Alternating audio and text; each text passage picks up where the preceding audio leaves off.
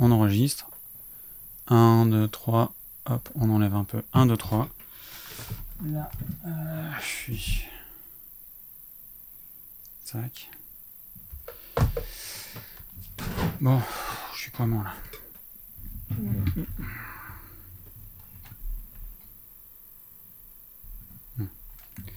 Je suis bien.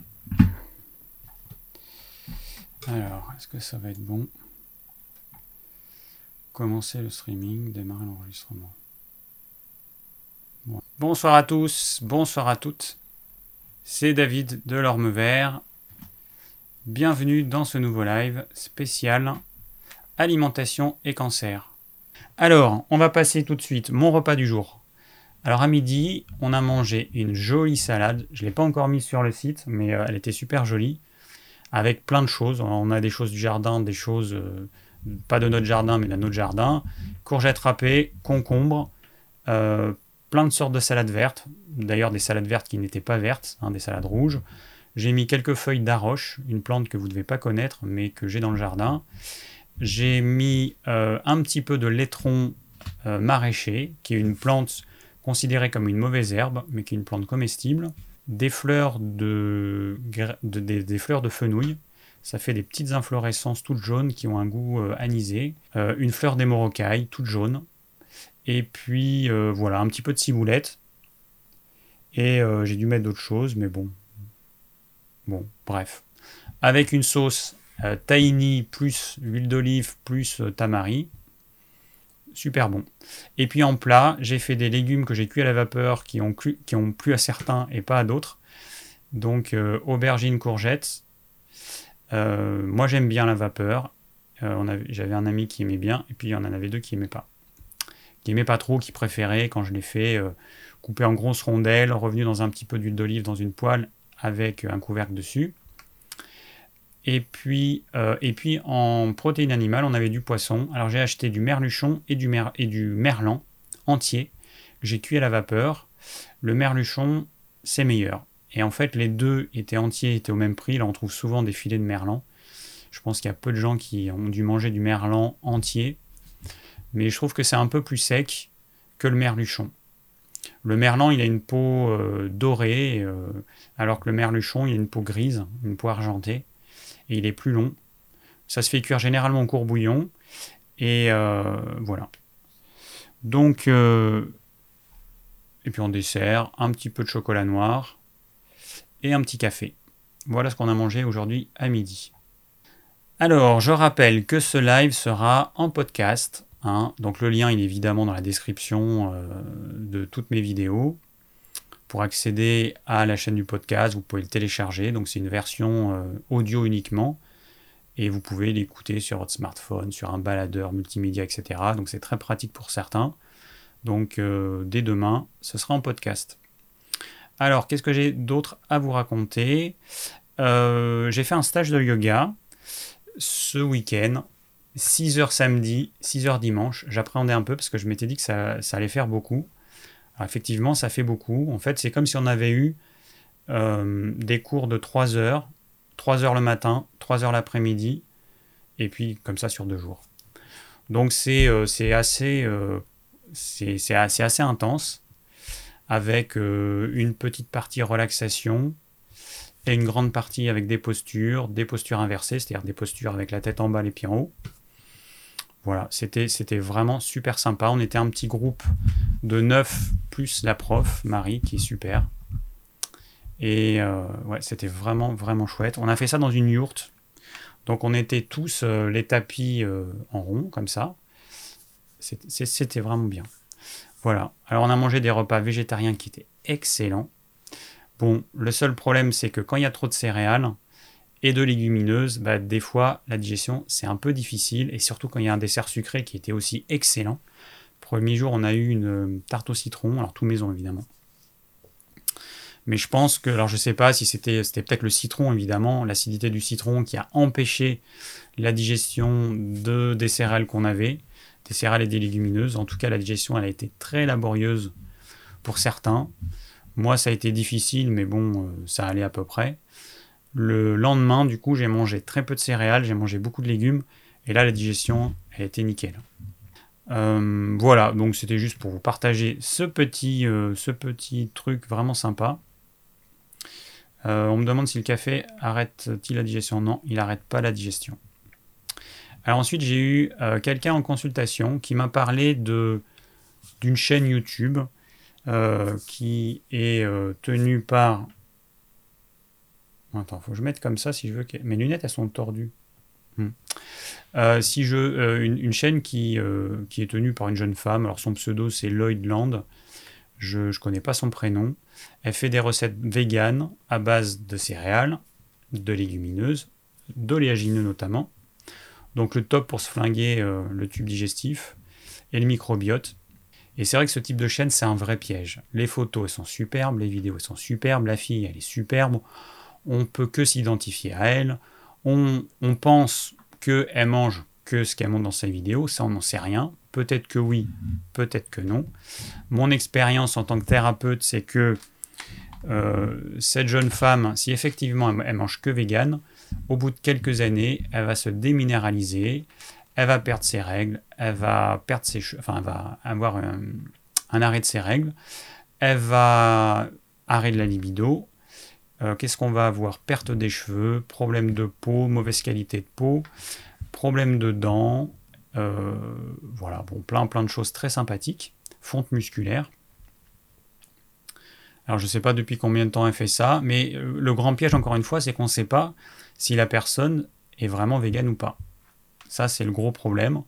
Beaucoup de gens bah, ont tendance à faire confiance, mais peut-être que la personne mange des œufs de temps en temps, du poisson de temps en temps, des produits laitiers de temps en temps, on ne sait pas.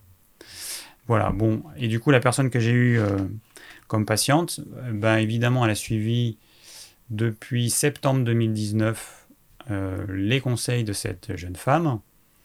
elle s'est complètement flinguée la digestion, c'est simple.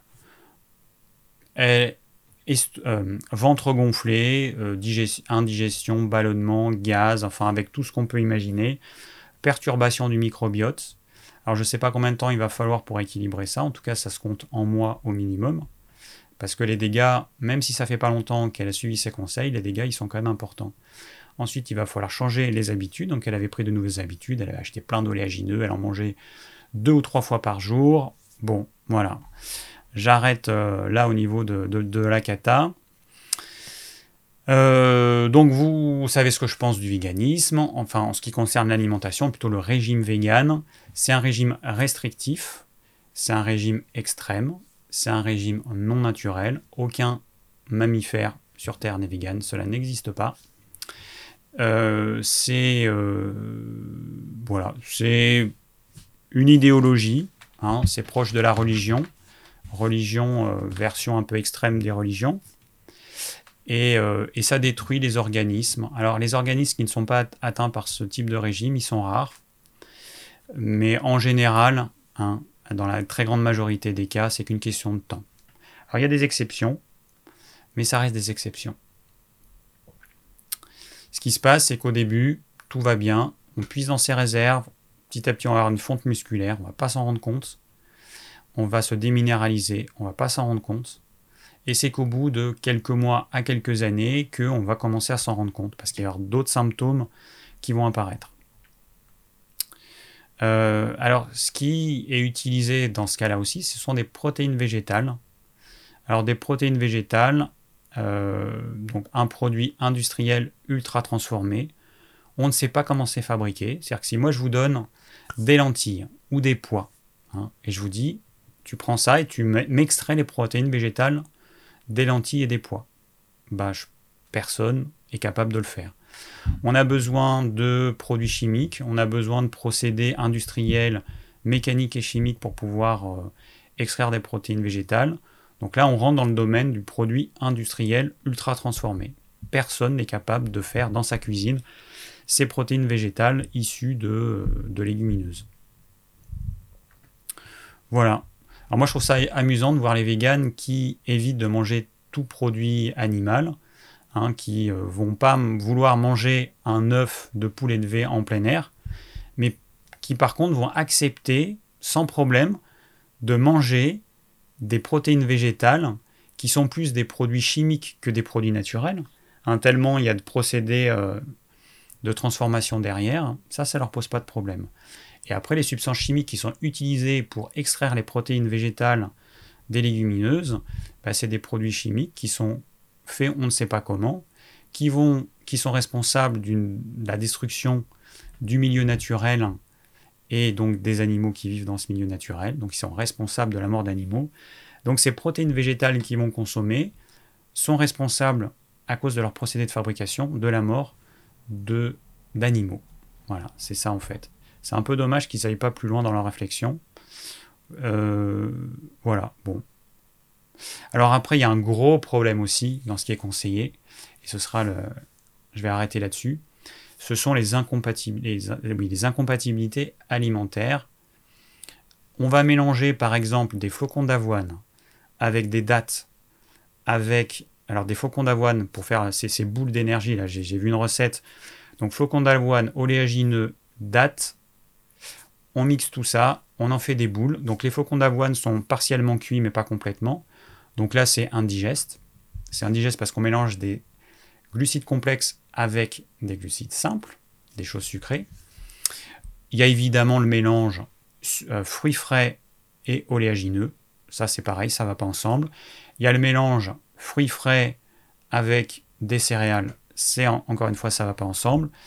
Donc euh, c'est euh, bah voilà, c'est génial quoi, c'est des, usines à gaz, on transforme les gens, cette jeune femme, elle est responsable, elle a un peu moins de 200 000 abonnés sur sa chaîne. Bah, elle est responsable de, gens qui vont euh, avoir des gros soucis digestifs et d'autant plus importants qui vont suivre ses conseils longtemps. Bon. Voilà, donc j'arrête pour là. Alors on me demande si je suis financé par l'industrie de la viande. Alors, mon cher ami, euh, qui parle de industrie de la viande. Alors, moi j'ai des poules chez moi, j'ai des œufs, je vois pas en quoi il y a une industrie là-dedans. Je mange mes œufs, je mange euh, bah, mes poulets, j'achète de la viande de petits éleveurs euh, qui a autour de chez moi. Par exemple, j'ai un élevage de cochons à 3 km. J'ai un élevage de bœuf bio à une, trentaine de, kilomètres de chez moi. Et je ne conseille que ça. Hein. Donc, il n'y a rien d'industriel. Tu confonds euh, les deux choses différentes, c'est-à-dire ce que je ne conseille pas et ce que je conseille. Je conseille de manger des produits animaux de qualité, locaux de préférence venant de petits élevages. Voilà. Donc j'espère que c'est clair. Alors c'était tout pour ça. Alors ensuite, euh, qu'est-ce que j'ai encore? Euh, Alors j'ai fait une vidéo avec Guy de la chaîne Cancer Thérapie il y a, il y a euh, quelques semaines, il n'y a pas très longtemps. Vous pourrez la trouver sur sa chaîne. Euh, bah, ça m'a donné l'envie de faire le live de ce soir, en parler d'alimentation et de cancer, parce que euh, bah, c'était un question-réponse. Et euh, alors je répondais aux questions de Guy avec grand plaisir, mais du coup j'ai pas pu au final proposer une assiette telle que ce que je conseillerais pour des personnes qui, qui ont le cancer. Et du coup je me suis dit bah, je vais faire un live pour parler de ça parce qu'il y a un certain nombre de choses à dire. Et j'aurais pu, si je m'y étais pris plus tôt, euh, pouvoir mettre euh, Guy en, visio, mais euh, j'ai pas eu le temps de préparer au niveau technique pour faire ça, j'ai pas eu le temps de le faire. Donc voilà, donc Guy, on va parler. Bah, Guy, il est déjà dans les commentaires, voilà, je vois.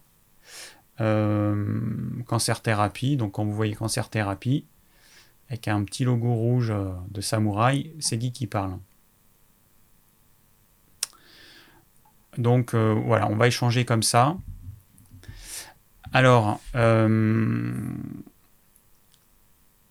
je vois Nicolax qui dit contre le cancer, guerre au sucre, glucides et viande. Ben non, pas du tout. Pas du tout. Ça, c'est vraiment le truc. L'histoire de la viande et des protéines animales, c'est un truc qui, qui, est faux. Hein, déjà, c'est faux. Euh, et, je vais expliquer pourquoi. Enfin, je vais expliquer tout simplement, c'est faux. Hein. Il n'y a absolument aucune étude qui montre que la consommation de viande, euh,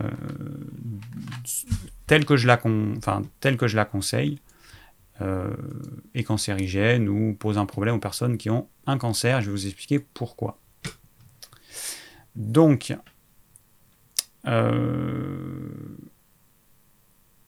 est-ce que tu songes faire un live sur les problèmes de peau? Ah oui, c'est une bonne idée, tiens. Je vais rajouter ça dans le programme parce que là j'ai un programme euh, à une ou deux semaines. Alors, bon, voilà. Donc je vois qu'il y a déjà des avis sur euh, ce qu'on devrait manger. Alors il y a des choses. Bon, après, moi j'ai pas la science infuse, hein, loin de là. Mais par contre, je sais qu'il y a des choses qui sont fausses.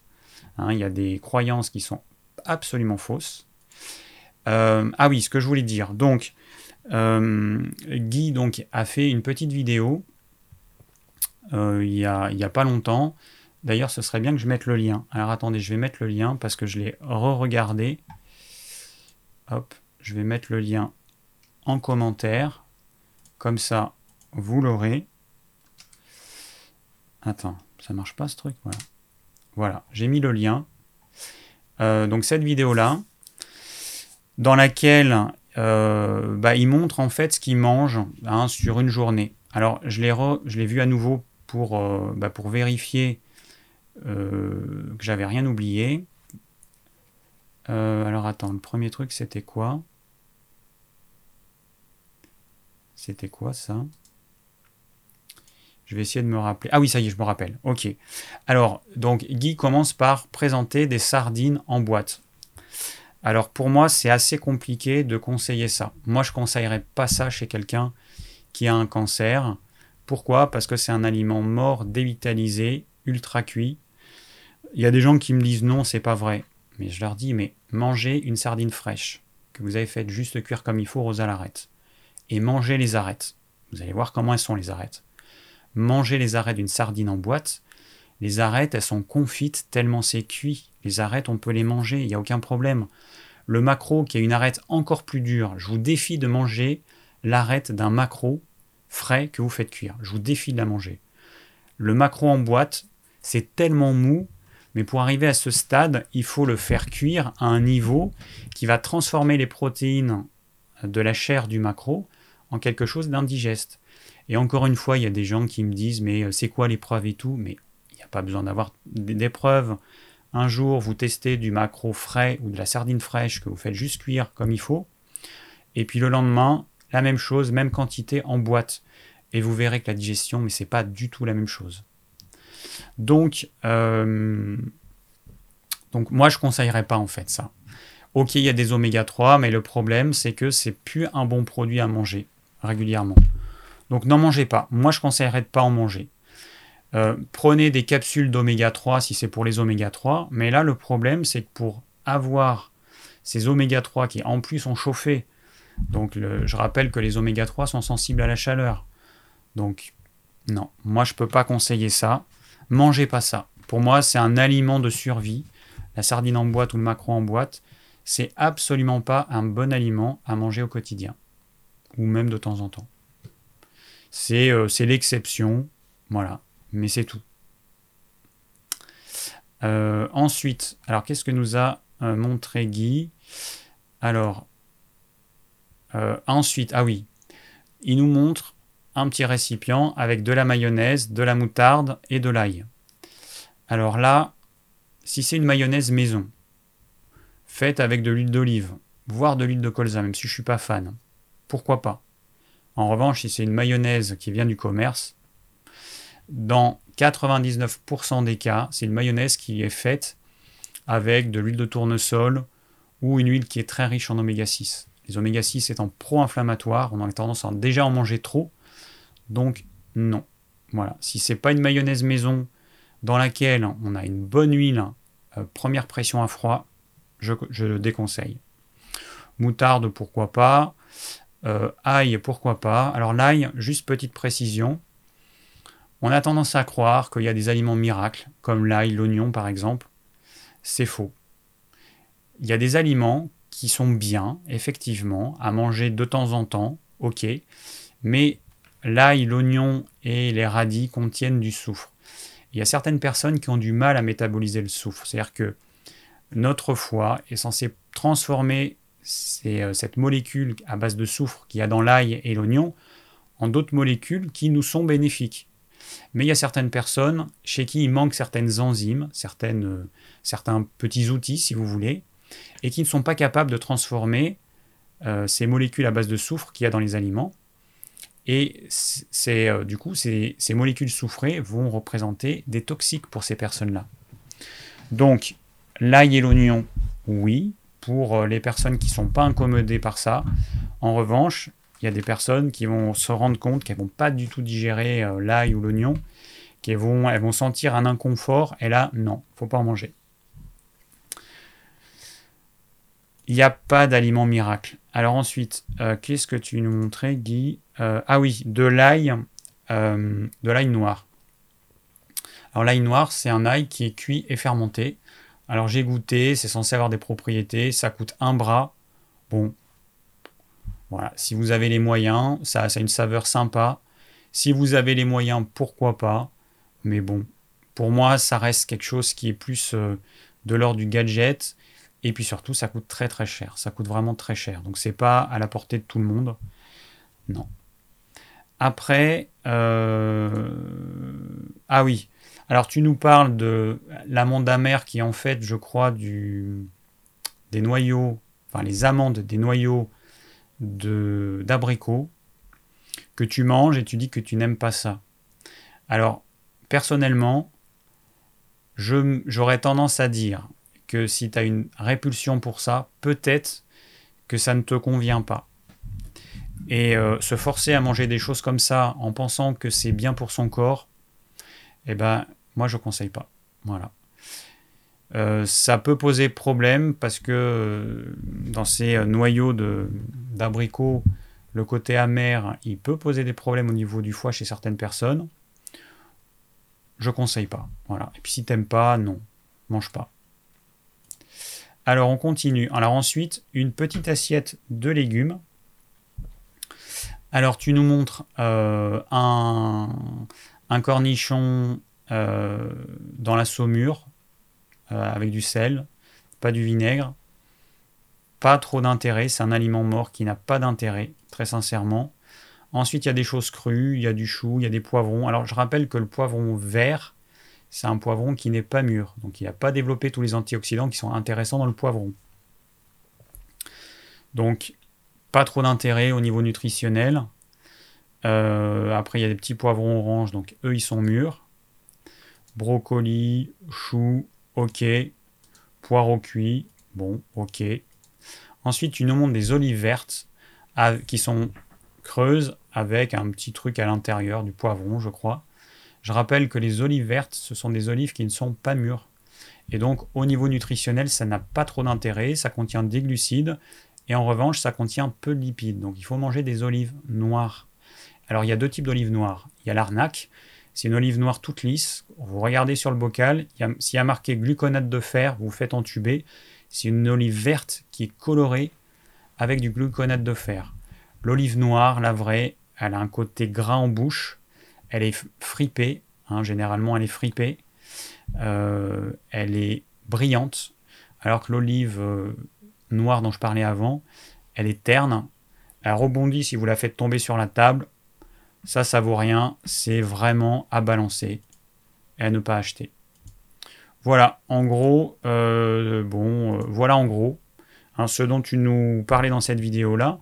Et du coup, eh ben voilà, je voulais faire un petit commentaire là-dessus euh, en live. Ah oui, alors du coup, je vais lire tes commentaires parce que j'ai pas lu en même temps. Alors donc, je pense que tu parlais des sardines congelées Ok, donc ça c'est bon. Euh, KBK Oli, euh, la porte, elle est là-bas. Dégage. Si ça te convient pas ce que je dis, tu dégages. Et si tu continues à mettre des commentaires. Euh, ah ouais, non. Alors, ce que je vais faire, je vais faire un truc beaucoup plus simple. Je te dis au revoir. Ciao. Je te masque. Voilà ce sera beaucoup plus simple. Parce que les gens qui euh, ont rien de mieux à faire que... Euh, ouais. Ont rien de mieux à faire que de blablater. Bon, allez. Voilà. c'est réglé. C'est bien ça sur YouTube. On peut supprimer un commentaire ou on peut carrément masquer tous les commentaires d'une personne. Voilà. Bon, alors, ménage fait, on continue. Donc, Guy nous disait qu'il en trouve des surgelés, donc ça c'est ok, nickel, parfait. Ensuite, au sujet de l'huile, euh, pas colza, mais huile d'avocat, ok. Euh, B17, latrie, ah, je sais pas ce que c'est, désolé. Voilà, donc je sais que c'est pas évident euh, quand je donne des conseils alimentaires. Alors maintenant, avant de répondre aux questions, je vais vous dire un petit peu ce que je, moi je conseillerais idéalement. Je suis un peu surexposé, non? Hmm. Bon, tant pis. Ça va m'enlever mes petites rides. Euh, hmm. Attendez, bougez pas. Bougez pas.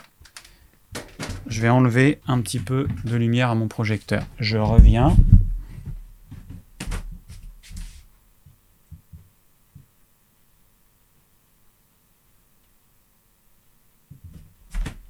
Voilà. Est-ce que c'est mieux Hop. Ouais. Ok. Euh, alors voilà ce que je conseille. Bon, une personne qui a un cancer, la problématique du cancer, c'est une cellule qui raffole du sucre.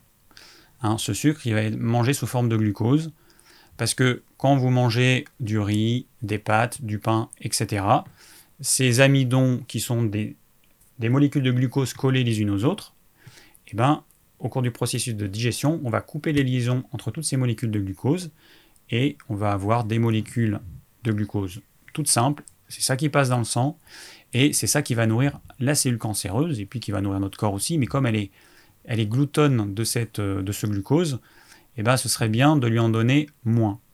Alors le moins du moins, ce serait le régime cétogène.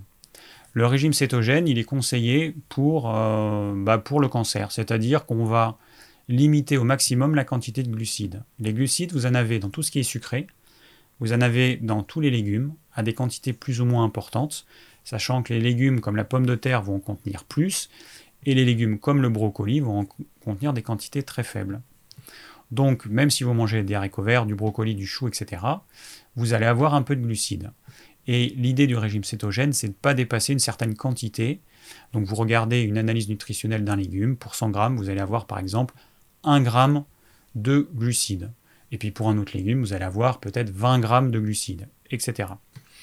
Et euh, dans le régime cétogène, il ne faut pas dépasser une certaine quantité. Alors de mémoire, je ne sais pas, je pense qu'il y en a qui vont me le confirmer dans les commentaires. Je ne sais plus si c'est 10 grammes, 20 grammes. Bon, hein, c'est pas très important, vous euh, trouverez l'info. En tout cas, il faut en manger très peu. Ça veut dire qu'on va manger quoi? Eh bien, euh, avoir un régime cétogène et végétarien ou végétalien, c'est un peu mission impossible. Parce que dans le règne végétal, les protéines végétales n'existent pas de façon isolée. Elles sont toujours associées à des glucides, en quantité plus ou moins importante. Hein, par exemple, euh, alors j'ai pas les chiffres, mais des lentilles, des lentilles euh, euh, germées ou alors des lentilles cuites, ça contient 8% de protéines et ça va contenir bon, un certain pourcentage de glucides. Bon, je sais pas, non, je vais pas regarder, c'est pas très important. Ça va contenir une certaine quantité de glucides. C'est valable pour toutes les céréales et toutes les légumineuses. Donc, on ne peut pas avoir que des protéines végétales. En revanche, dans les protéines animales, du poisson, de la viande, euh, des œufs, vous allez avoir du, de la protéine, vous allez avoir du gras et vous allez avoir de l'eau. En gros, c'est ça qu'on a. Mais on n'a pas de glucides. Et c'est ça qui va être intéressant. L'exception, ça va être les produits laitiers qui sont déconseillés pour les personnes qui ont un cancer. Donc comme ça, c'est réglé. À l'exception d'un bon beurre, un beurre idéalement au lait cru. Bon, euh, j'en ai déjà parlé. Une marque qui est vraiment excellente, c'est la marque Gabori. G-A-B-O-R-I-T, que vous trouvez dans certains magasins bio, mais pas tous. Et euh, ça, c'est du beurre top. Alors, il y a, je crois que la marque Grandeur Nature, qu'on trouve dans plus de magasins bio, qui est un beurre aussi au lait cru. voilà. Ça, c'est le top du top. Et là, c'est plus à considérer comme un médicament qu'autre chose, tellement c'est capital pour le corps. C'est du bon gras. la marque Gabory sont des vaches qui ont pâturé. Donc vous avez un gras qui est en plus riche en oméga 3. Excellent. Voilà. Excellent, excellent, excellent. Donc, euh, voilà. Donc, les protéines animales, eh ben, difficile de s'en passer. Alors après, on va choisir des protéines animales de qualité, encore une fois. Des animaux élevés en plein air, des animaux qui, ont, qui vivent dehors, qui ont pâturé, etc. Bon, vous connaissez euh, un petit peu mes conseils là-dessus. Les trucs industriels, on oublie. Alors, quand je parle de protéines animales, je parle systématiquement de protéines animales brutes, non transformées. Donc, on exclut toute la charcuterie, tous les poissons fumés, salés, tout ce que vous voulez. C'est uniquement les produits bruts. Un poisson entier cru, un filet de poisson cru, un morceau de viande cru, dont vous pouvez reconnaître l'origine de la viande. Hein, vous voyez, vous faites la différence entre un morceau de bœuf et un morceau de poulet. Alors que si je vous fais une préparation industrielle avec des colorants, avec je sais pas quoi, ce sera plus possible de faire la différence entre un morceau de poulet, un morceau de dinde, un morceau de canard ou je ne sais quoi. Donc ça c'est important. Protéines animales de qualité brute. Voilà. Et là j'ai tout dit. Ensuite, on va associer à ça des légumes crus et cuits, crus en fonction de vos niveaux de digestibilité et de votre vitalité. Moins vous avez de vitalité, moins vous êtes capable de digérer des choses complexes comme les aliments crus, moins vous pourrez en manger. À ce moment-là, vous pourrez vous tourner vers les jus de légumes en petite quantité.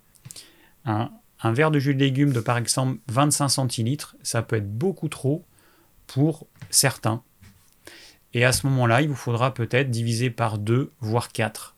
Donc ça vous fera une petite quantité. Alors à la limite, vous faites euh, une quantité un peu plus importante et vous en prendrez un petit peu avant votre repas euh, du midi, un petit peu avant votre repas du soir ou, euh, ou votre petit déjeuner.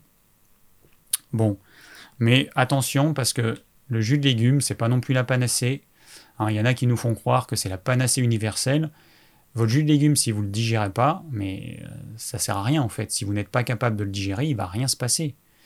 Ça peut entraîner des indigestions, ça peut éteindre votre feu digestif, donc c'est absolument pas le truc euh, idéal pour tout le monde. Pour certains, ce sera génial, pour d'autres, ce sera juste bien, et pour d'autres, ce sera nocif. Donc suivez votre instinct, testez, voyez si ça vous convient, mais si vous ne le digérez pas, n'en prenez pas. Ce qu'on ne digère pas n'est pas assimilé, ça va nous coûter beaucoup d'énergie ça va entraîner beaucoup de problèmes digestifs. Et ces problèmes digestifs vont générer la production d'éléments toxiques. Et, euh, donc ces toxines vont repasser dans le sang et vont nous polluer. il y a quelqu'un qui me dit le beurre, un produit laitier. Euh, oui, c'est issu du lait. Pour fabriquer du beurre, vous prenez de la crème, vous la battez. Il y a le bas beurre qu'on élimine. Il reste le beurre. Et donc oui, c'est un produit laitier, c'est la matière grasse du lait.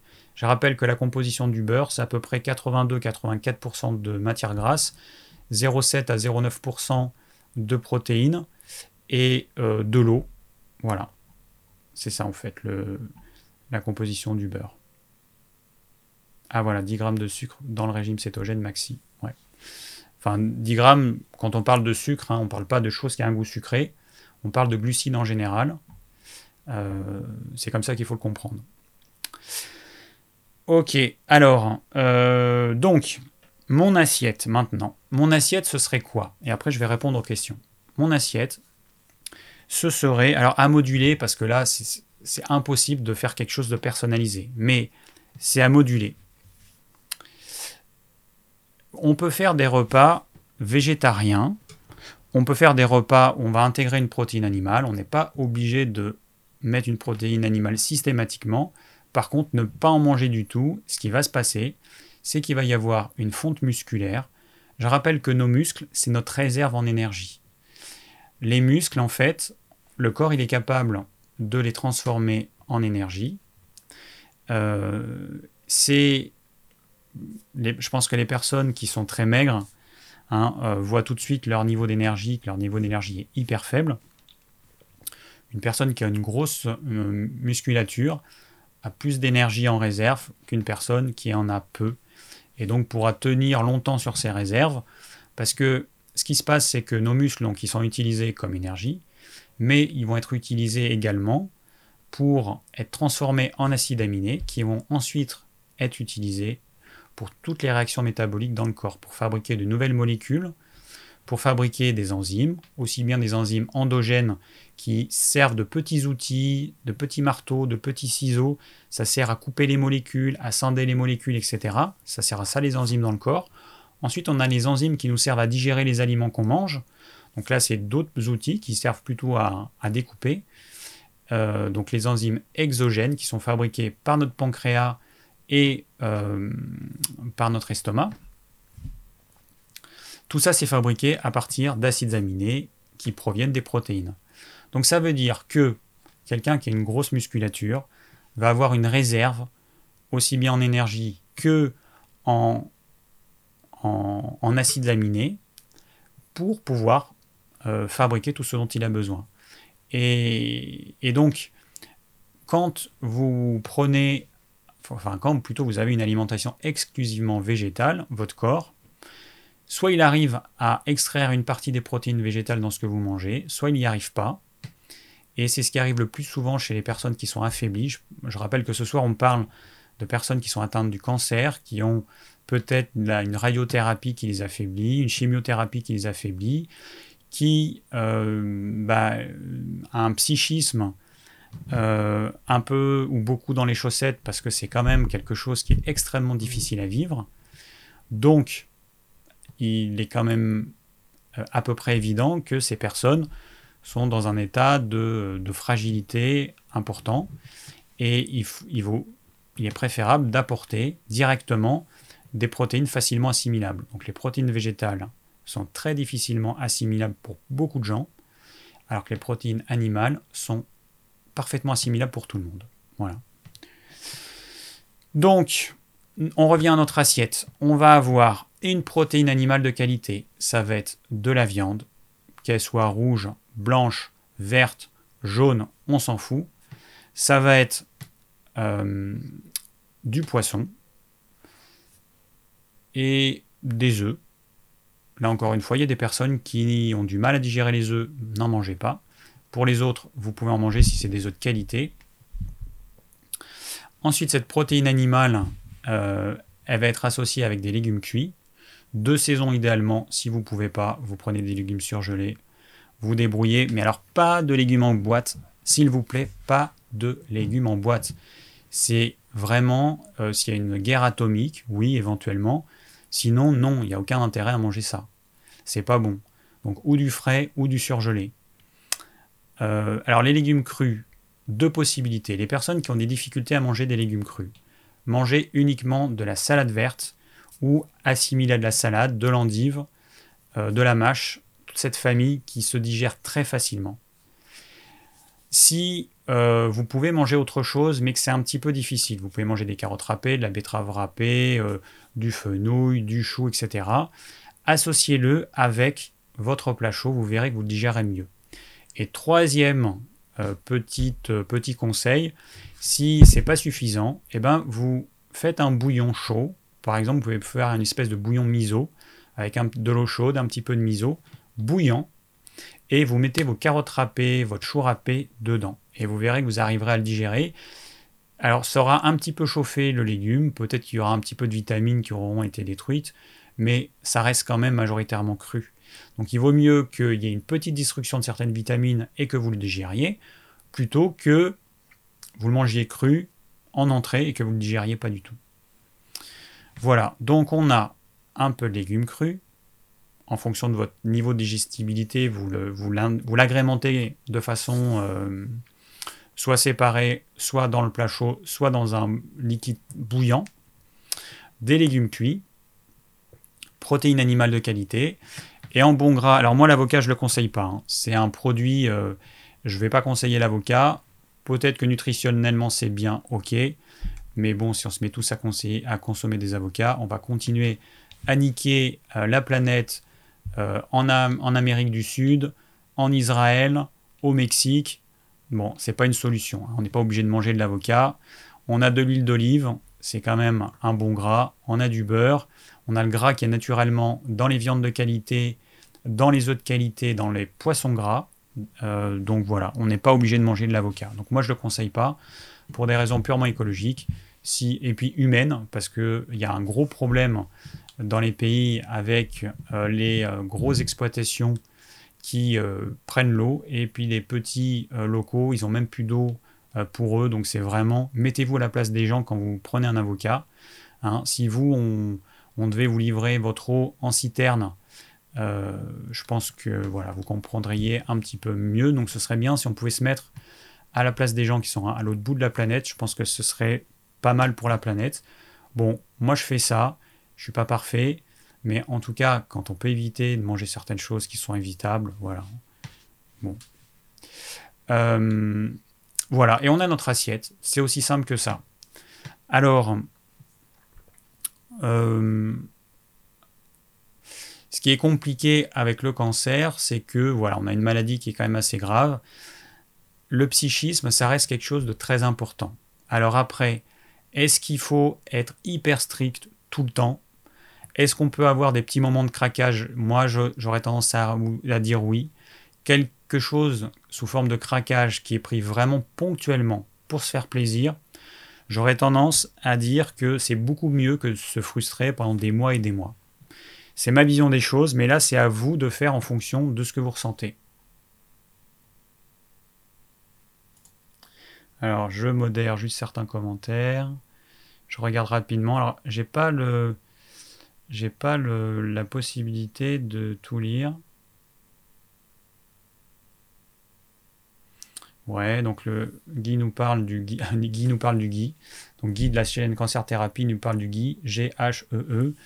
Donc en fait, le Guy, c'est du beurre qu'on a fait chauffer et on retire en gros les protéines du beurre. Voilà. Ce qui fait qu'ensuite, quand vous faites cuire ce beurre-là, il ne brûle plus. Euh, et du coup, il n'y a plus les protéines qui peuvent être problématiques chez certaines personnes. Alors, euh, je sais plus si j'avais parlé de ça, Guy, euh, mais la différence entre le fromage de chèvre et de brebis et le fromage de vache. Alors, euh, les deux, en fait, ils, ont de la caséine. Alors, je vais, être assez schématique, hein, euh, je vais être assez simple. les deux ont, ont, une protéine qui s'appelle la caséine. Simplement, il y a deux types de caséine. On va dire qu'il y a une bonne, enfin une bonne, une moins mauvaise et une plus mauvaise. La moins mauvaise, c'est celle qu'on va trouver dans le fromage de chèvre, le fromage de brebis et dans certains laits de vache, notamment les vaches, enfin les variétés anciennes comme la jersaise, peut-être la vache salers aussi. Euh, bon, voilà, certaines variétés anciennes, elles ont cette protéine, enfin cette caséine, qui est une version qui pose moins de problèmes. Mais attention, chez certaines personnes, ça pose quand même des problèmes. Moi, j'ai remarqué que ça me pose quand même des problèmes. Mais bon. Euh, donc, on a ça. Et puis, on a cette autre protéine, enfin, cet autre type de caséine euh, qu'on va trouver notamment dans la vache, la Primolstein, qui est la vache euh, blanche avec des taches, grosses taches noires, et qui, bah, qui est celle qui est un peu une usine lait alors, quand on achète un, fromage, enfin dans la plupart des fromages, on ne sait pas en fait, ou la crème fraîche, ou on ne sait pas le type de vache qui a été utilisé pour refaire ce produit-là. Et du coup, euh, c'est ça, pour ça que ça pose problème. Alors que quand on achète un fromage de, chèvre et de brebis, voilà. Donc la différence entre les deux, elle se situe là. Il y a une vraie différence. Et euh, effectivement, euh, dans les deux cas, c'est de la caséine, mais on a dans un cas une caséine qui pose moins de problèmes. Mais voilà, je préfère dire moins de problèmes pour pas que les gens après se ruent sur le fromage de chèvre en pensant que c'est complètement euh, sans danger. Non, il y a des personnes qui vont avoir des problèmes importants, même avec cette caséine. Alors, euh, je vais répondre. Euh, alors, je rappelle juste, hein, en France, l'hormone de croissance, c'est interdit. Euh, après, il y a des choses. D'ailleurs, même je crois qu'aux États-Unis, euh, non, c'est pas je crois, c'est aux États-Unis. J'ai vu une émission qui parlait des poulets. Et euh, sur les poulets bio qui étaient vendus dans les magasins aux États-Unis, sur certains poulets, il y avait marqué garantie sans hormones. Et puis dans le documentaire, il disait mais ça, ça fait partie des, des mentions marketing, puisque l'utilisation des hormones dans l'élevage euh, des volailles est interdit depuis, alors je sais plus, 10 ans ou 15 ans, enfin je me rappelle plus, ou 20 ans même peut-être. Donc voilà, donc des fois vous avez des, mentions qui vous donnent confiance et qui vous font croire que les autres vont utiliser, là en l'occurrence des hormones, ce qui est faux. Voilà. Donc attention, attention, on croit des choses euh, parfois qui sont fausses. Voilà. Il y a des choses qui sont interdites depuis bien longtemps. Donc arrêtez de croire qu'on utilise encore des hormones pour euh, faire pousser euh, les animaux d'élevage. Non. Alors, je vais répondre aux questions. Donc j'ai Romain qui me demande est-ce que la diète cétogène est meilleure ah, euh, ah oui, non, non, rien. non, je pense à autre chose, mais c'est pas grave. Il faudra que je le dise à la fin de la vidéo. est-ce que la diète cétogène est meilleur, meilleur allié prévention cancer euh, le curcuma racine dont certains font l'éloge est-il si puissant? Nous avons deux belles questions et je vais répondre à ces deux questions. Alors, euh, bon, la diète cétogène, oui, elle a fait ses preuves contre le cancer. Après, là, tu parles de prévention. Là, c'est autre chose. Euh, c'est très compliqué de pouvoir avoir suffisamment de recul et d'avoir des gens qui enfin un panel suffisamment important pendant suffisamment longtemps pour pouvoir avoir des études fiables. Donc je ne sais pas s'il y a des études suffisamment fiables qui pourraient démontrer ça. Il se trouve qu'il y a certaines personnes qui vont avoir des grosses difficultés à suivre une diète cétogène sur le long terme. Pour certains, ce sera quasiment impossible et même ce sera une torture mentale parce que, euh, et puis même physique, parce que euh, ces personnes-là ne, ne, vont pas arriver à tirer toute leur énergie uniquement du gras. Donc, euh, alors certains par contre s'en portent très bien, effectivement, nous ne sommes pas tous égaux. Il y a des gens qui arrivent à bien tirer leur énergie des corps gras, d'autres euh, des glucides, et puis d'autres ben, sont capables de tirer leur énergie des deux. Mais euh, à certains, vous leur enlevez les glucides, ils n'ont plus d'énergie, et, c'est un vrai problème. J'ai mis où mon verre? Mon verre d'eau. À votre santé.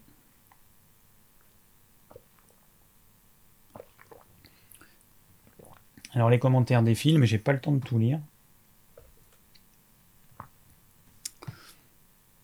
Un jour, j'aurai un assistant ou une assistante qui lira les commentaires et qui me, notera ce qui, ceux auxquels je pourrais répondre, qui auraient euh, peut-être un intérêt pour, euh, pour la majorité. Mais on n'en est pas là. Donc, diète cétogène, voilà. Il n'y a pas de truc miracle. C'est ça qu'il faut vous dire. Euh, quand j'ai parlé de l'assiette, c'est une, euh, une idée générale de ce qu'on peut ou de ce qu'on devrait manger. Mais dans cette assiette, eh ben, il y a des jours où peut-être, ou des repas où on ne mangera pas de protéines animales. Il y, en a d'autres on en mangera. La suppression totale des protéines animales, je le déconseille. Euh, voilà, il faut vraiment adapter, euh, adapter à chacun. Petite précision, j'ai pas dit ça tout à l'heure, je voulais le dire. Au sujet de la viande, désolé, petit rototo, boire et parler, c'est pas top. Au sujet de la viande, la très grande majorité des études qui vont démontrer que la viande est cancérigène, mais en fait c'est pas la viande, c'est viande et sous-produits animaux. En gros, c'est viande et charcuterie. C'est-à-dire que dans les études, ils vont pas euh, séparer le type de régime alimentaire que je conseille avec ceux qui mangent de la viande et de la charcuterie. Du coup, ces études, elles n'ont pas trop de valeur en fait. Enfin, en tout cas, c'est viande et charcuterie et sous-produits animaux et produits animaux industriels. Donc c'est voilà, c'est ça qui, euh, qui est évalué.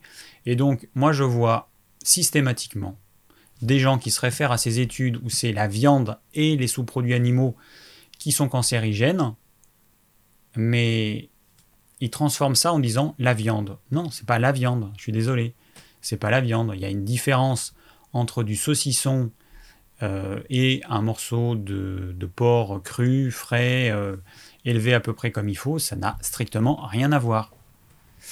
Donc, voilà, ça c'était une petite parenthèse, parce qu'il y en a plein qui vont parler d'études, mais bon, ceux qui me parlent d'études, ils savent pas lire, j'imagine, parce qu'ils savent pas lire ce que moi je lis, puisqu'il y a marqué viande et produits euh, et sous-produits animaux, ou produits animaux transformés, ou euh, voilà.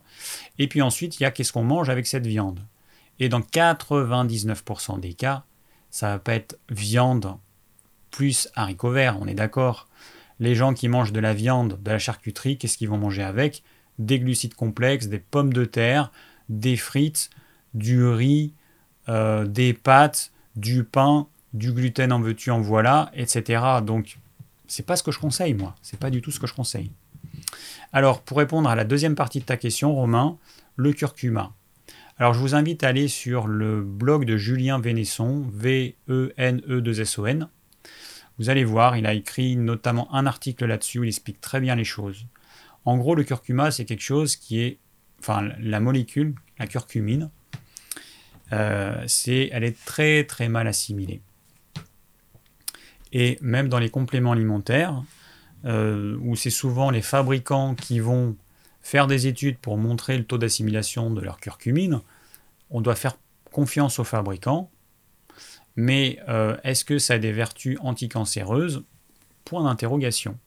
Quand on rajoute du poivre à la curcumine, le poivre, il va euh, entraîner une perméabilité intestinale, ce qui va entraîner une meilleure assimilation de la curcumine, mais au prix d'avoir une perméabilité intestinale. Donc voilà, attention à ça, sachant que c'est en plus c'est pas du poivre qu'on ajoute, c'est de la pipérine, c'est-à-dire c'est la molécule qu'on a extraite du poivre. Il y a une énorme différence entre manger du poivre et manger euh, de, la, de, la, pipérine, la molécule active. Ça n'a rien à voir. dans un cas, on a un produit brut, complexe, avec plein plein de molécules. Et puis dans, un autre cas, on, a une molécule, qu'elle soit faite de façon synthétique ou qu'elle soit extraite du poivre, ça reste une molécule chimiquement pure qui fait que c'est plus proche d'un produit chimique que naturel. Voilà. Donc le curcuma, euh, on en dit beaucoup de bien. Euh, dans la pratique, c'est pas aussi simple et euh, il y a bah, le, problème de beaucoup de gens, c'est qu'ils pensent que ces petits, euh, petits trucs alimentaires, eh ben en fait, c'est ce qui est le plus important. Et ils oublient que ce qui est important, c'est pas le bout de curcuma que vous allez ajouter, c'est tout le reste. C'est ça. Ce qui, ce qui compte, c'est ce que vous mangez. C'est est-ce que vous mangez des légumes de saison, cuits comme il faut? Est-ce que vous mangez des protéines animales de qualité? Est-ce que vous mangez du bon gras? Est-ce que vous mangez des légumes crus si vous le pouvez? C'est ça qui est important. Mais le petit bout de curcuma, si à côté il n'y a pas ça, mais il sert à rien du tout. Il n'aura aucun effet. Donc commencez par vous euh, concentrer sur votre assiette. Et après les petits trucs en plus qui ont un effet anecdotique, à mon avis, eh bien, euh, bon, ben voilà, ce sera. Euh, si ça vous fait plaisir, pourquoi pas. Il faudra en manger tous les jours en supposant que vous arrivez à bien assimiler la molécule. Il ne faut pas oublier que les peuples qui mangent du curcuma ne mangent pas que du curcuma. Il y a d'autres épices qui sont utilisées. Donc euh, voilà.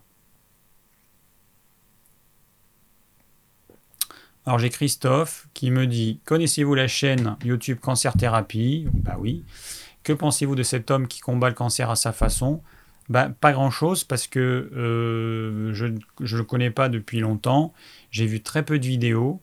Donc euh, moi, je suis quelqu'un qui, pour donner un avis, a besoin d'avoir plein, plein, plein, plein d'informations. Donc moi, je pense que ce que fait euh, Guy, c'est déjà bien pour lui, parce que ça peut être une thérapie de partager, euh, bah, partager tout ce qu'il a vécu. Euh, après, je pense que personnellement, je pense qu'il fait ça vraiment pour aider les gens, partager ce qu'il sait. il parle à plein de gens, et enfin vraiment, c'est une mine d'informations. Personnellement, je pense que effectivement, ça peut aider les gens. Voilà. Après, euh, bon, par exemple, j'avais vu la vidéo de Thierry Casasnovas euh, euh, qui, qui, fait, enfin que Guy avait fait avec Thierry Casasnovas. Bon, au niveau alimentaire, ça tient pas la route ce qu'il dit Thierry. Hein. Il conseille les produits lacto-fermentés alors que c'est acide et que, euh, et que ça risque de poser de très très gros problèmes à, à certains. Bon, Thierry Casasnovas, il mange des protéines animales, mais il n'en conseille pas. Euh, il fait croire aux gens que euh, l'alimentation idéale, c'est des jus de légumes, des légumes et des fruits. Bon, voilà. Moi, je suis pas, je suis pas d'accord avec ça. Donc voilà. Et puis bon, il y en a d'autres. Bon, j'ai vu d'autres vidéos sur la chaîne de Guy.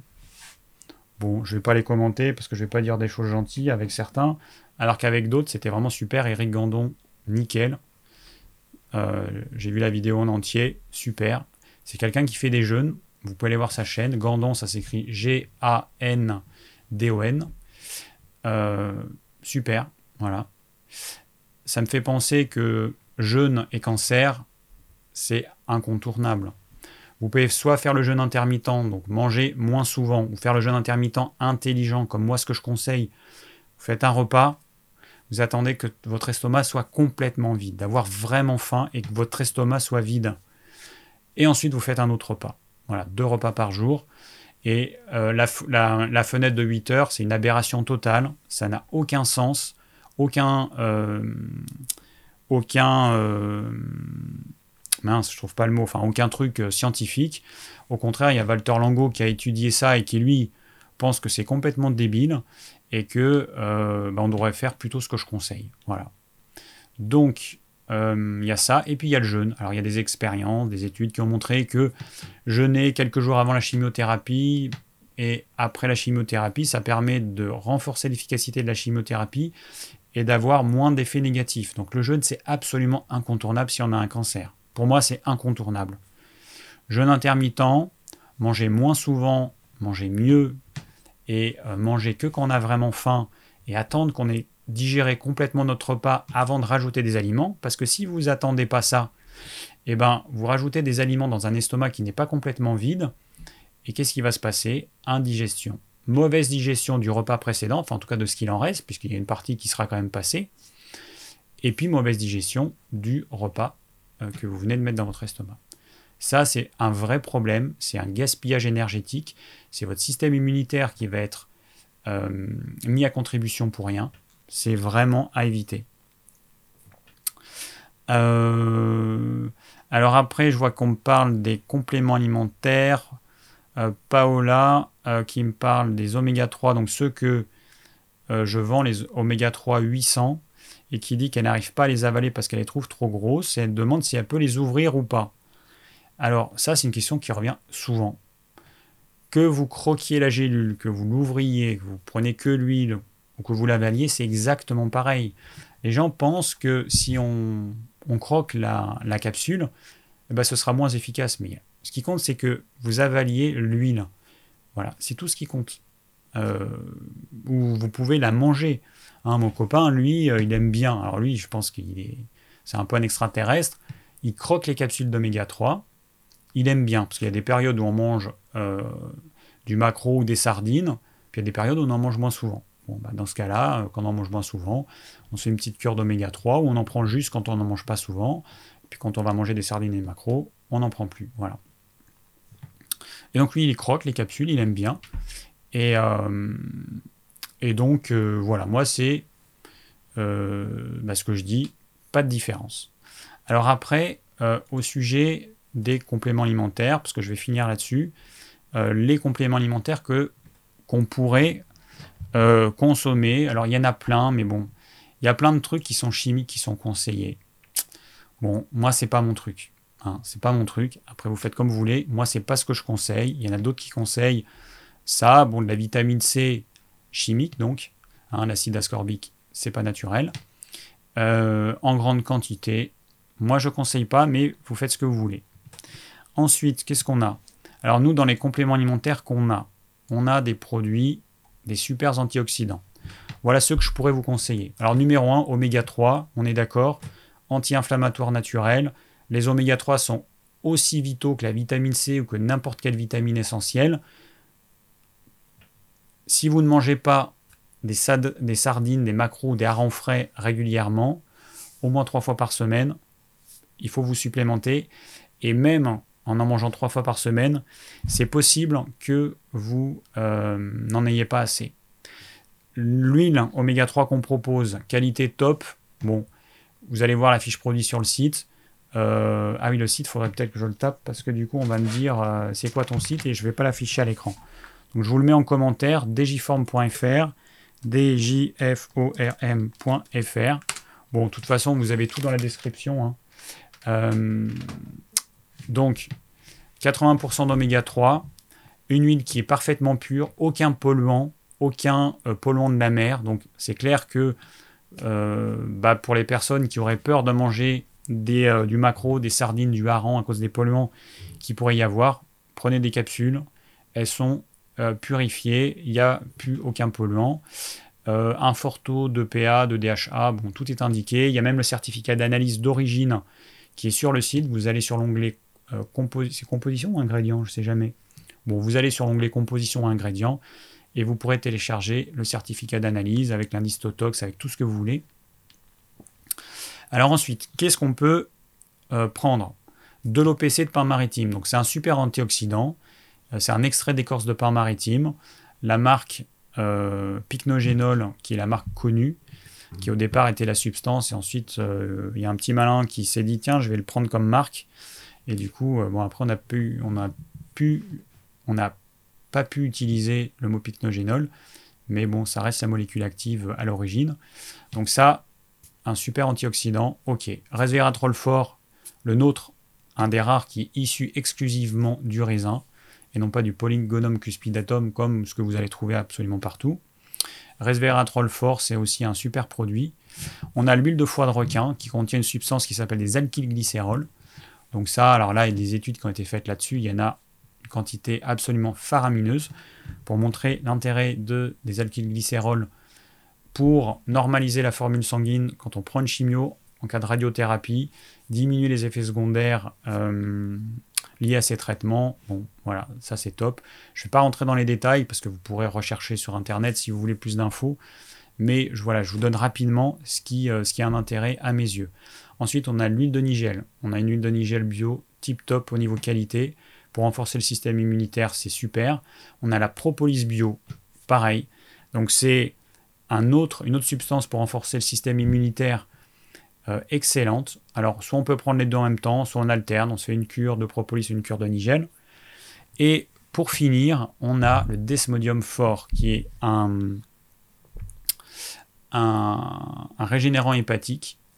Alors, par contre, vous ne pourrez pas le prendre pendant que vous prenez votre chimio, parce que ça peut, l'effet qui va avoir, l'effet positif qu'il va avoir sur le foie, fera que votre foie sera plus performant et qui risque de neutraliser la molécule de la chimio. Et du coup, ça risque de rendre la chimio moins efficace. Donc, du coup, c'est après la chimio, avant, mais pas pendant. Voilà, c'est la seule recommandation. Euh, une molécule qui est active sur le foie peut diminuer l'efficacité des médicaments parce que ça va permettre au foie de neutraliser ces substances plus vite.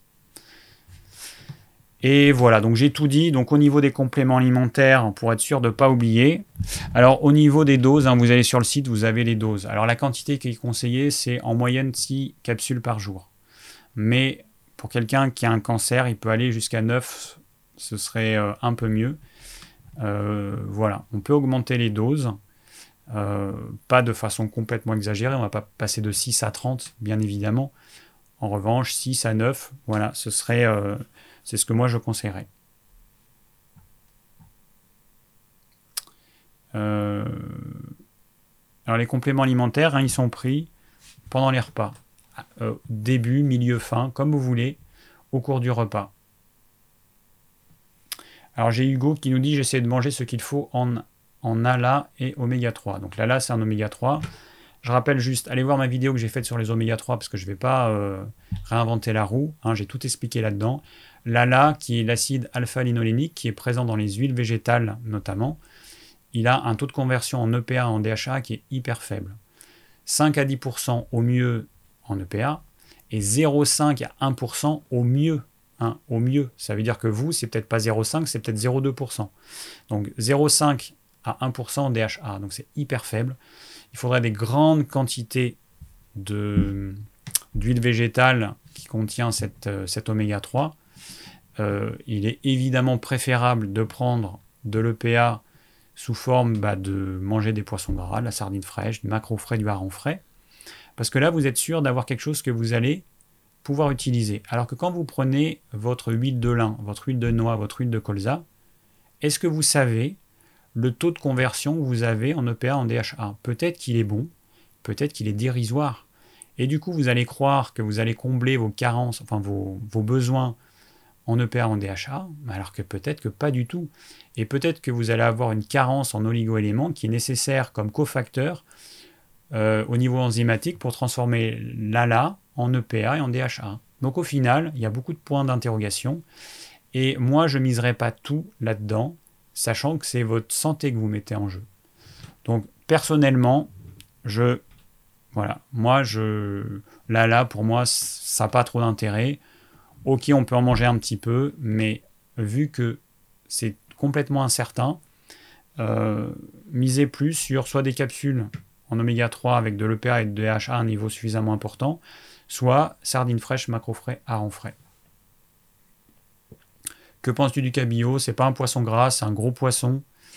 Euh, et euh, donc peu d'oméga 3, gros poisson, donc plus de métaux lourds. Voilà.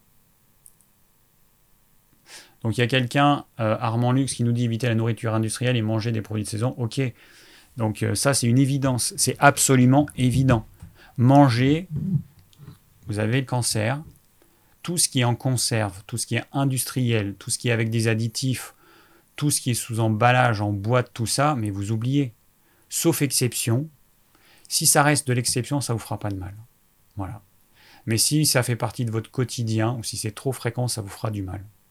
Donc vous mangez des produits bruts, des fruits de saison, des légumes de saison, des légumes bruts, des légumes de saison que vous allez cuisiner. Vous mangez des produits animaux de qualité de saison venant de petits élevages. Euh, voilà. En gros, c'est ça. Et des produits bio au maximum. Alors les oléagineux, vous oubliez, hein, c'est hyper difficile à digérer ça n'a aucun intérêt. Les légumineuses, vous oubliez, hyper difficile à digérer. Les céréales, moi je vous conseille le sans gluten, le sarrasin, le riz, euh, de temps en temps. Hein, euh, je ne vais pas revenir sur ce que j'ai dit tout à l'heure au, sujet des glucides, qu'il va falloir diminuer. Tout ce qui a un goût sucré, vous allez vraiment le diminuer. Euh, si vous pouvez le supprimer, sauf de temps en temps, et avec moins de sucre possible.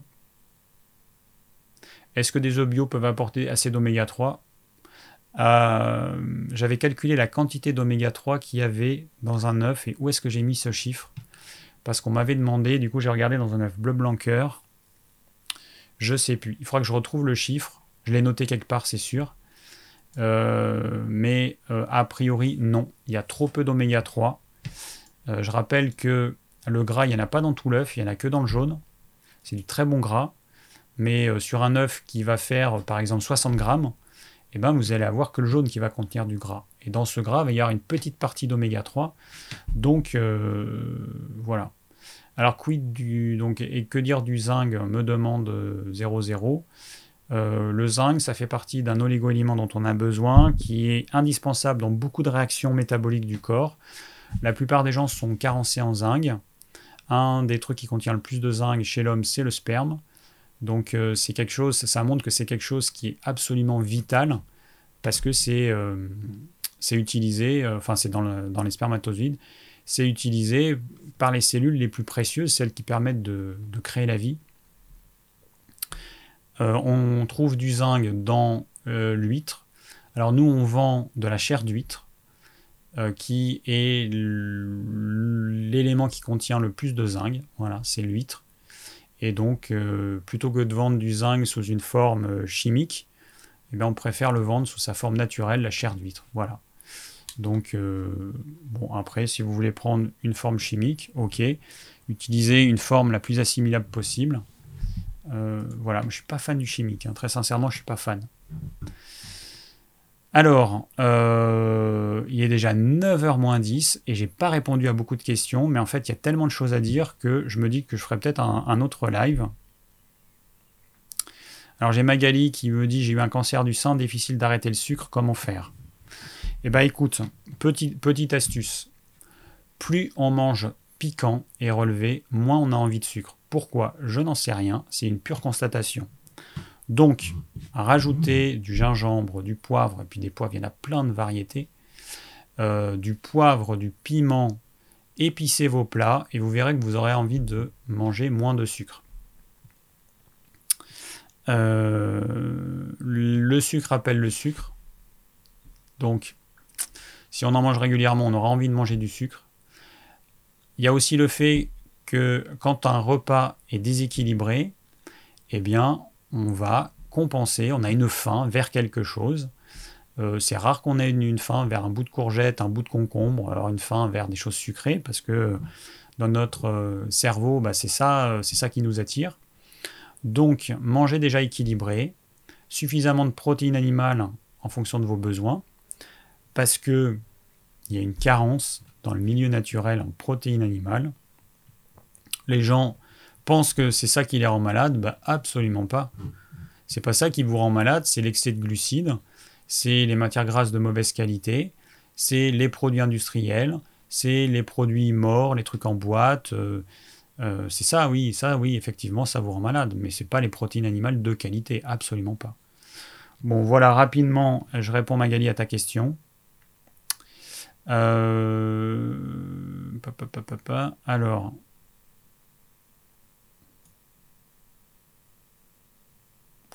Euh, Max, tu me parles de quoi? Ayant une jeunesse avec beaucoup de cannabis à fumer, ok, cocaïne, amphétamine, eau écarlate en inhalation, je ne savais même pas qu'on pouvait inhaler ça.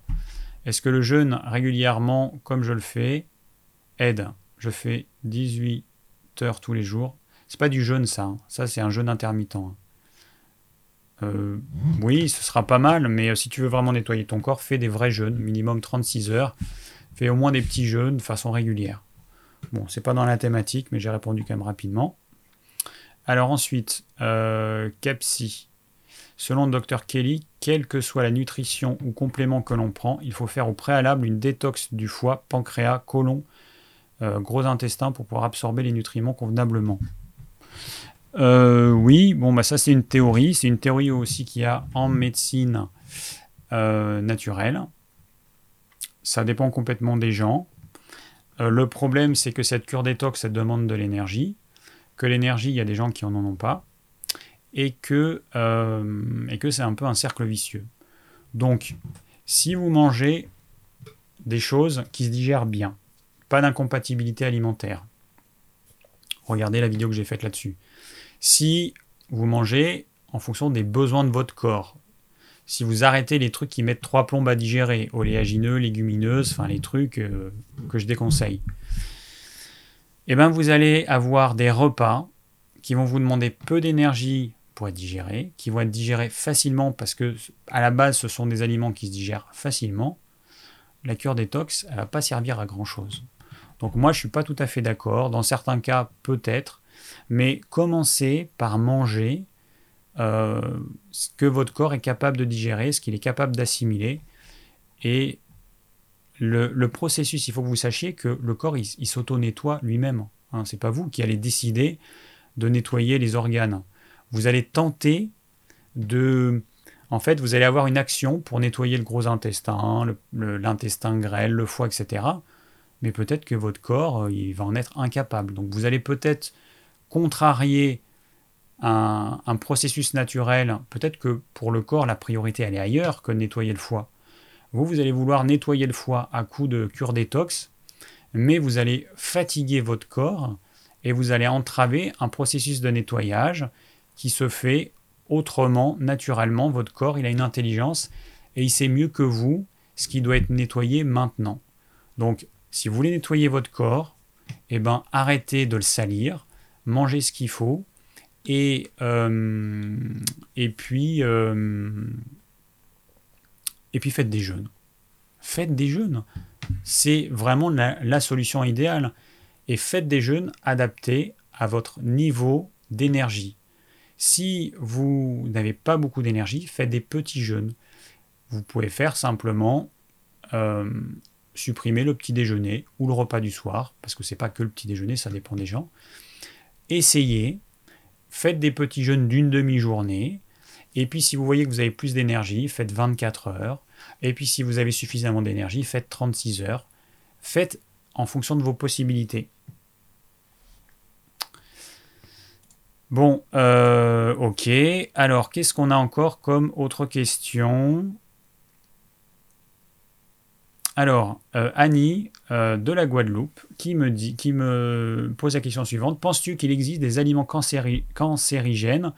Et pourquoi dit-on qu'un aliment est cancérigène? Les aliments ne le sont les aliments ne le sont-ils potentiellement pas tous? Merci pour la recette du pain au sarrasin. Je vais devenir, il va falloir que je fasse une deuxième vidéo là-dessus parce que j'ai encore d'autres choses à dire sur le pain au sarrasin, mais bon.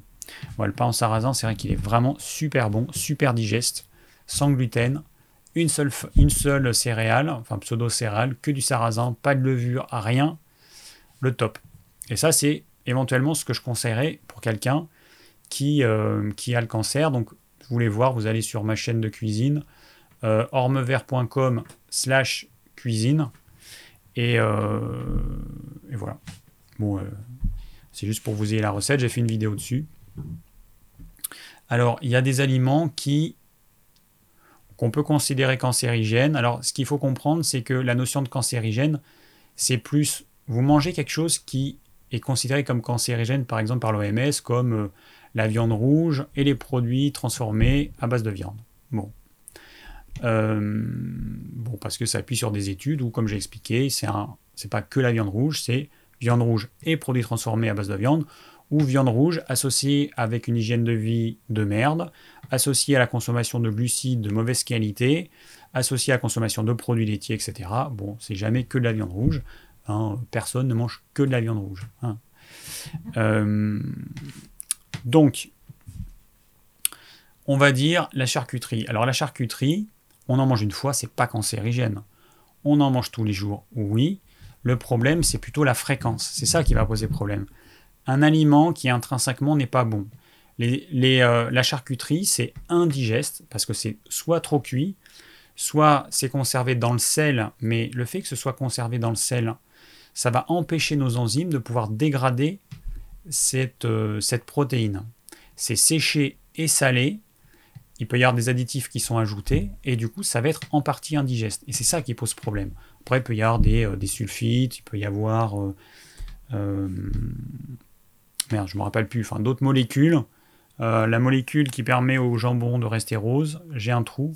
Bon, vous savez mieux que moi, certains en tout cas. Donc, regardez dans les commentaires, vous allez voir la réponse, je pense, quelqu'un va la mettre. Donc euh, voilà, il y a des molécules qui effectivement, des molécules chimiques qui posent problème. Et puis ensuite, il y a des procédés de transformation qui sont intrinsèquement mauvais si on consomme ça régulièrement. Il y a les aliments carbonisés au barbecue. Bon, il y a plein de choses, on le sait.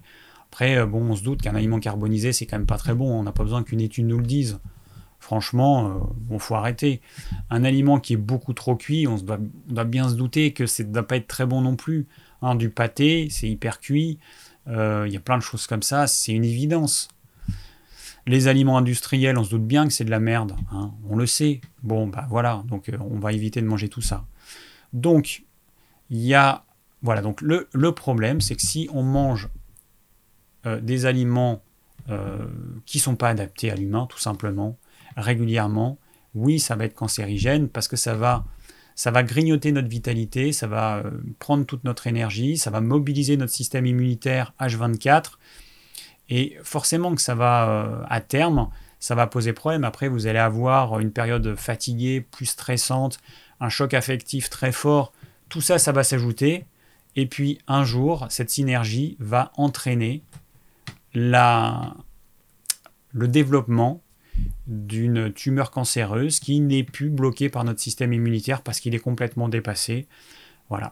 Et, et, en fait, c'est tout ça. Un cancer, c'est pas juste parce qu'on a mangé un peu de charcuterie ou parce qu'on a été un peu stressé ou c'est en fait c'est l'ajout de tous ces euh, de tous ces, euh, ces facteurs qui vont euh, générer un cancer, sachant que on se crée tous des cellules cancéreuses tous les jours, tout le temps, constamment. Simplement, on a un système immunitaire qui est là pour faire son boulot. Voilà. Et le jour où il est dépassé, bah, à ce moment-là, là, c'est là qu'on parle de cancer. Bon, euh, on arrive bientôt à la fin.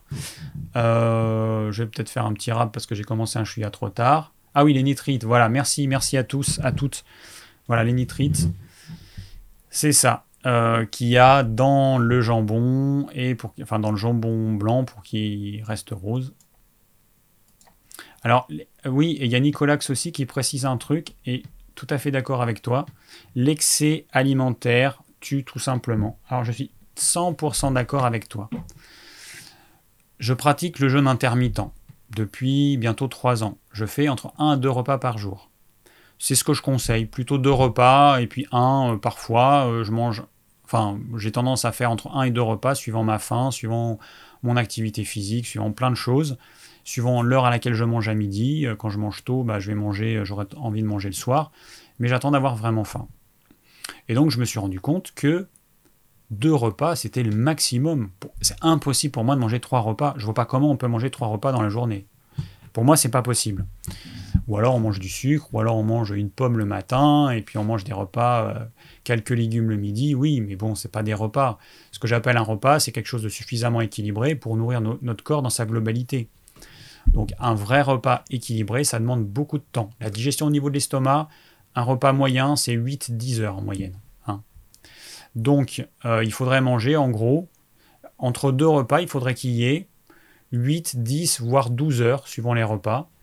Et, euh, oui, là, ce serait, euh, ce serait bien. Donc, on mange trop, effectivement, on mange trop. Bon, il n'y a qu'à regarder les gens. Les gens, ils sont gros. Ils sont trop gros. Hein. il y a une épidémie d'obésité depuis quelques dizaines d'années. Les gens, ils deviennent de plus en plus gros. La projection en 2030, c'est je ne sais plus combien de pourcentage d'obèses à travers le monde. En 2050, ce sera encore pire on mange trop, c'est une évidence, on mange trop, on mange de la merde, euh, c'est une évidence. Donc déjà, qu'on commence par manger en fonction des besoins de notre corps. Et vous verrez qu'en mangeant tel que je le conseille, eh bien, il y a plein de choses qui vont se rééquilibrer. Les fringales, vont diminuer, il va y avoir plein de choses. En fait, vous aurez envie d'apporter des bons aliments à votre corps. Vous aurez besoin parfois de craquage mais ça restera de temps en temps, au lieu que ce soit tous les jours. Il y a des gens qui se prennent trois desserts à la fin du repas. Des, crèmes desserts, des, gâteaux, des machins. Il y en a, ils se prennent des desserts, mais c'est incroyable. Donc l'excès alimentaire est un vrai problème. Et, ça, c'est un problème pour toutes les maladies de civilisation. Que ce soit les maladies, euh, euh, que ce le cancer, les maladies cardiovasculaires, les, les, maladies euh, d'un système immunitaire qui déraille, les maladies inflammatoires, l'excès alimentaire est un vrai, vrai problème. Donc merci Nico Lax d'avoir euh, d'avoir précisé ça, parce que c'est vrai que j'allais oublier de le dire. Euh, ah, encore un autre truc, merci euh, Rosie. alors bon, le grignotage, quoi que vous mangiez, le grignotage, c'est un des pires trucs qui existent. Je pense que les gens n'en ont pas conscience mais c'est horrible pour le corps, c'est horrible. C'est on met dans l'estomac un aliment, l'estomac il calcule ce qu'il doit digérer. Vous remettez un aliment, il doit tout recalculer parce que c'est pas un aliment en plus, c'est un bol alimentaire qui digère, c'est une bouillasse de plein de choses mélangées. Donc il recalcule ce qu'il doit digérer. C'est, ça demande énormément d'énergie. Ensuite, bah forcément, vous remettez des aliments à un stade 0 dans un estomac où les aliments sont à un stade euh, X ou Y, eh ben vous allez avoir une indigestion quoi que vous mangiez. Et moi l'été dernier, j'ai testé avec que des fruits. Une journée, alors pour moi, le grignotage, c'est pas mon truc déjà. Un jour, je sais pas pourquoi, j'ai mangé des fruits, j'ai commencé à midi. Et puis, normalement, je mange des fruits. J'attends d'avoir bien digéré, d'avoir vraiment faim, que mon estomac soit vide, et j'en remange éventuellement à ce moment-là. Mais là, je sais pas pourquoi, J'en ai mangé comme ça, j'ai grignoté toute la journée. Mais le soir, je me sentis mal, comme si j'avais grignoté des gâteaux. Et là, je me suis dit, ah ouais, le grignotage, même avec des trucs qui sont censés être digérés euh, très facilement, eh ben non, ça reste du grignotage. Donc tout ça pour vous dire que le grignotage, c'est vraiment, vraiment, vraiment à supprimer de toute urgence. C'est une priorité absolue. Voilà. J'insiste, j'arrête là. bon. Le préconises-tu à une ancienne boulimique? Je pense que tu parles du jeûne ou du jeûne intermittent. Alors le jeûne, le jeûne intermittent, ça peut être un problème. Bon, moi j'ai eu des personnes, des boulimiques, des patients, des patientes, euh, des amis, des connaissances, des anciens boulimiques, chez qui le jeûne intermittent, ça a été bénéfique. J'ai eu des personnes chez qui ça a réveillé la boulimie. Alors du coup, moi ce que je conseillerais, par exemple, je connais quelqu'un qui ne peut pas attendre, c'est un, ex-boulimique, il ne peut pas attendre euh, de manger, euh, par exemple, le repas de midi ou de manger dans l'après-midi. Il a besoin de manger dans la matinée quelque chose. Donc il va se prendre des trucs, une espèce de petit repas. Alors c'est pas l'idéal parce que du coup, son estomac à midi contiendra encore en partie ce qu'il a mangé, mais en tout cas, ça lui évite d'avoir des crises. C'est une solution ne pas attendre d'avoir hyper faim. La solution, ce serait peut-être de manger dans la matinée son repas, l'équivalent de son repas de midi, ou en fin de matinée son repas de midi, ou au milieu de matinée, et puis de manger le deuxième repas le soir. Voilà. Ne pas trop attendre d'avoir faim pour pas risquer une crise. Mais euh, bon, après, c'est pas évident de conseiller comme ça parce que ça dépend vraiment de la personnalité de la personne ex-boulimique on peut pas se faire de généralité. Moi, j'ai eu vraiment tous les cas de figure. Bon, euh, je vais arrêter là pour ce soir. Euh, bon, du coup, Guy, on n'a pas pu faire euh, d'interaction. je, ferai un autre live là-dessus parce que c'est vrai que je pense que c'est un sujet important. Je ferai un autre live, alors je ne sais pas quand. auquel cas, Guy, je, ferai un truc parce qu'avec le, le, logiciel que j'utilise là, euh, en fait, je peux t'intégrer dans le truc par Skype. Donc euh, voilà. Donc euh, il faudra que juste que je fasse des tests parce que je l'ai jamais fait et, je peux pas faire ça comme ça de but en blanc. Donc on se fera un autre live pour, bah, pour la semaine prochaine. le programme, et eh ben, il est, je sais plus, c'est quoi pour la semaine prochaine? Bougez pas. Je vais vous dire ça de suite. Pour la semaine prochaine, j'ai prévu quoi? J'ai prévu euh, ah les troubles circulatoires. Voilà, troubles circulatoires. Ensuite, ce sera le diabète la semaine suivante. Et puis, bah, du coup, peut-être euh, problème de peau la semaine suivante. Je vais rajouter au programme. Hein, donc, si vous ne savez pas, vous allez sur mon blog ormevert.fr. Vous aurez toutes les infos. Euh, un autre truc que j'ai oublié, je vais le dire maintenant parce que j'ai oublié de le dire euh, en début. Donc, juste petit rappel très bref. J'avais un vieux PC, il plantait euh, dans les lives. Donc, j'ai demandé à, bah, à, ce que vous participiez à l'achat d'un nouveau PC parce que c'est exclusivement pour ce live. Ce PC, j'en ai besoin pour rien d'autre. Et donc, il y a beaucoup de personnes, enfin beaucoup, si, il y a un certain nombre de personnes qui ont participé. Je les en remercie. Et il y a encore Alexandra qui a participé euh, la semaine dernière. Donc, chaque fois qu'il y a quelqu'un qui me fait un don, hein, bon, pour ceux qui veulent le faire, c'est toujours possible. Hein. vous avez un lien dans la description de la vidéo. Euh, vous allez sur le blog en vert, je crois que j'ai mis un truc. Voilà, donc je rappelle, euh, je rappelais ça parce que je ne veux pas oublier de, remercier les gens qui, qui, qui, ont, qui, ont, participé à l'achat de ce PC, qui est là. Hein, il fonctionne. Euh, et, franchement, c'est le jour et la nuit par rapport à l'autre truc que j'avais qui était. Euh, j'ai un chat dans la gorge, pas assez bu. Qui était un vieux truc, voilà. Bon, c'est tout pour ce soir. Ah, mais attendez, comment j'arrête, moi, ce bazar? Ah, Il faut que je clique là-dessus, je pense. Donc, merci à tous euh, pour votre présence. Et je vous dis à la semaine prochaine pour un nouveau live. Merci Guy d'avoir été là, d'avoir participer euh, dans les commentaires. Et je vous dis à très bientôt pour un nouveau live. Ce sera donc la semaine prochaine. Ciao